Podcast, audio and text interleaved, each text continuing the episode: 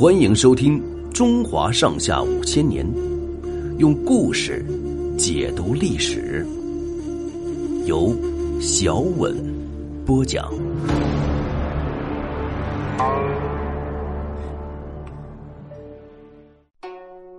吕蒙白衣渡江，司马懿的分析是有道理的。刘备和孙权两家虽然结了盟，但是矛盾很大。鲁肃在世的时候是主张吴蜀和好，一起对付曹操的。后来鲁肃死了，接替他职务的大将吕蒙就和鲁肃的主张不同。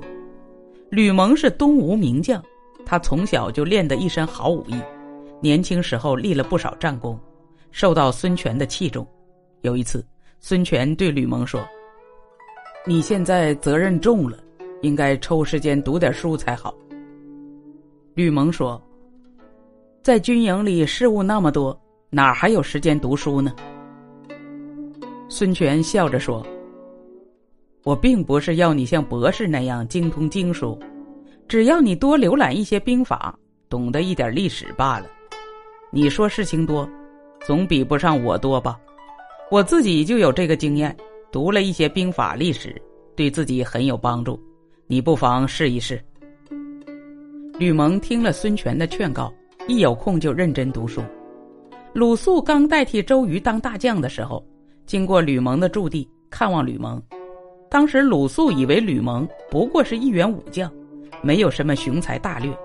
这回他和吕蒙谈话以后。听到吕蒙议论风声，见解精辟，十分佩服的说：“你现在的才能胆识，跟当年吴下阿蒙大不一样了。”吕蒙自豪的说：“对一个人三天不见，就应该另眼看待，您可不能用老眼光看人呢。”吕蒙接替了鲁肃的职位以后，率军驻扎在路口，他认为关羽有兼并东吴的野心。就向孙权上书，要求出兵对付关羽。上书上说：“刘备、关羽君臣都是反复无常的人，不能把他们当盟友看待。”孙权也觉得关羽狂妄自大。孙权曾经派人去向关羽求亲，希望关羽把女儿嫁给他儿子。关羽不但不答应，反而把使者辱骂了一顿，把孙权气得要命。这次孙权接到吕蒙的信，更觉得。非把关羽除掉不可。正好在这个时候，曹操派使者来联络，要他夹攻关羽。孙权马上复信，表示愿意袭击关羽的后方。关羽也听说吕蒙厉害，他虽然亲自率大军进攻樊城，但对在他背后的吕蒙这一头，可并没有放松防备，在蜀吴交界一带布置得严严实实。吕蒙本来经常有病，这一回他就装作旧病发作。而且说是病得很厉害，孙权也正式发布命令，把吕蒙调回去休养，另派了一个年轻的陆逊去接替吕蒙。这个消息很快传到樊城，关羽听到吕蒙病重，又听说陆逊是个年轻的书生，心里暗暗高兴。没过几天，陆逊从路口特地派人拜见关羽，关羽接见使者，使者献上了书信和礼品，信中大意是说。听说将军在樊城水淹七军，俘获于禁，远远近近哪个不称赞将军的神威？这次曹操失败了，我们听得也高兴。我是个书生，很不称职，今后还得靠将军多多照顾呢。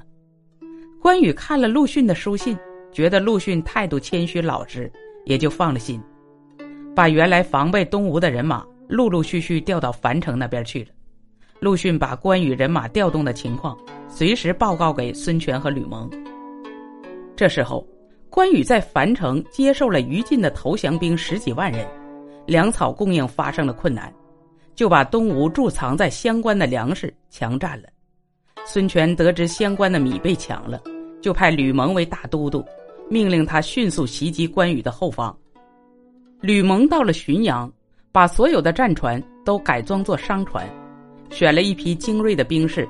躲在船舱里，船上摇橹的兵士扮作商人，一律穿上商人穿的白色衣服。就这样，一列又一列商船向北岸进发了。到了北岸，蜀军防守的兵士一看都是穿白衣的商人，就允许他们把船停在江边。没想到一到晚上，船舱里的兵士一齐出来，偷偷摸摸进江边岗楼，把蜀军将士全部抓住，把岗楼占了。吕蒙大军神不知鬼不觉地占领了北岸，进军公安。留守公安江陵的蜀军将领本来就对关羽很不满意，经吕蒙一劝降，都投降了。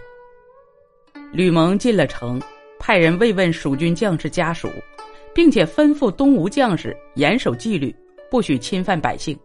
有一个东吴兵士是吕蒙的同乡，因为天下雨，拿了老百姓家的一顶斗笠遮盖铠甲。吕蒙发现后，认为这个兵士违反了军令，虽说是同乡人。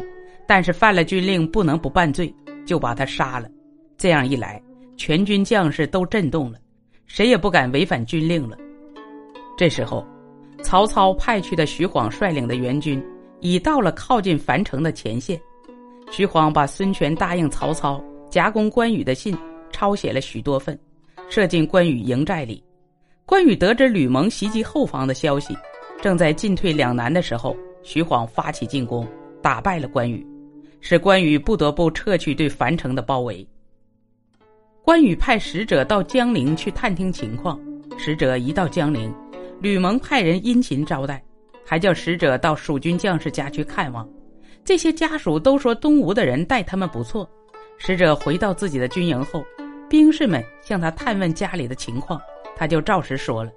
大伙儿一听东吴人好，就不愿意再跟东吴打仗。有些兵士甚至偷偷的逃回江陵去了。关羽到这时候才知道对东吴的防备太大意了，可是已经来不及了，他只好带了人马逃到麦城。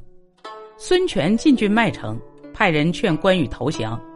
关羽带着十几个骑兵往西逃走，孙权早已派兵埋伏在小道上，把关羽十几个骑兵截住，活捉了关羽。孙权知道关羽不肯投降。下令就地把他杀了。曹操认为孙权立了大功，把孙权封为南昌侯。到了曹丕即位称帝以后，又封为吴王。本集播讲完毕，欢迎订阅收听，下集精彩继续。